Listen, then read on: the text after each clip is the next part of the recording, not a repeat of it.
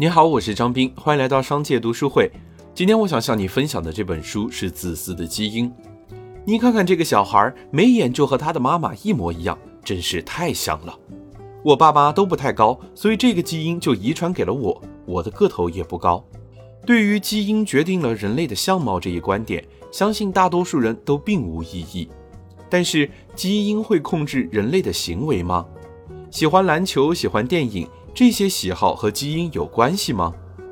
生物学家们对这一问题也有同样的好奇。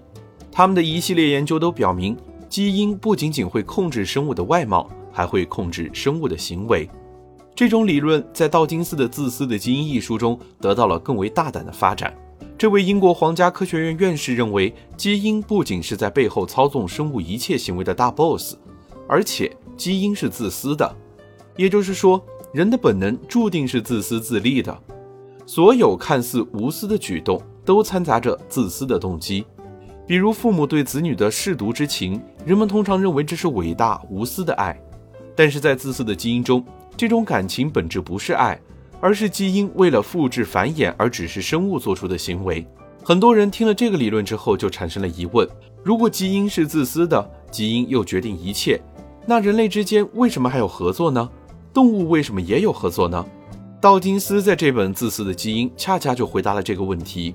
事实上，正是由于基因的自私存在，一切才皆有可能。《自私的基因》这本书就是在假设基因是自私的基础之上，解释生物之间的各种合作、博弈和背叛。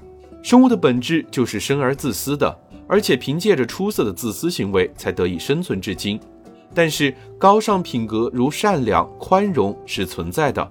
甚至可以说是生存之道。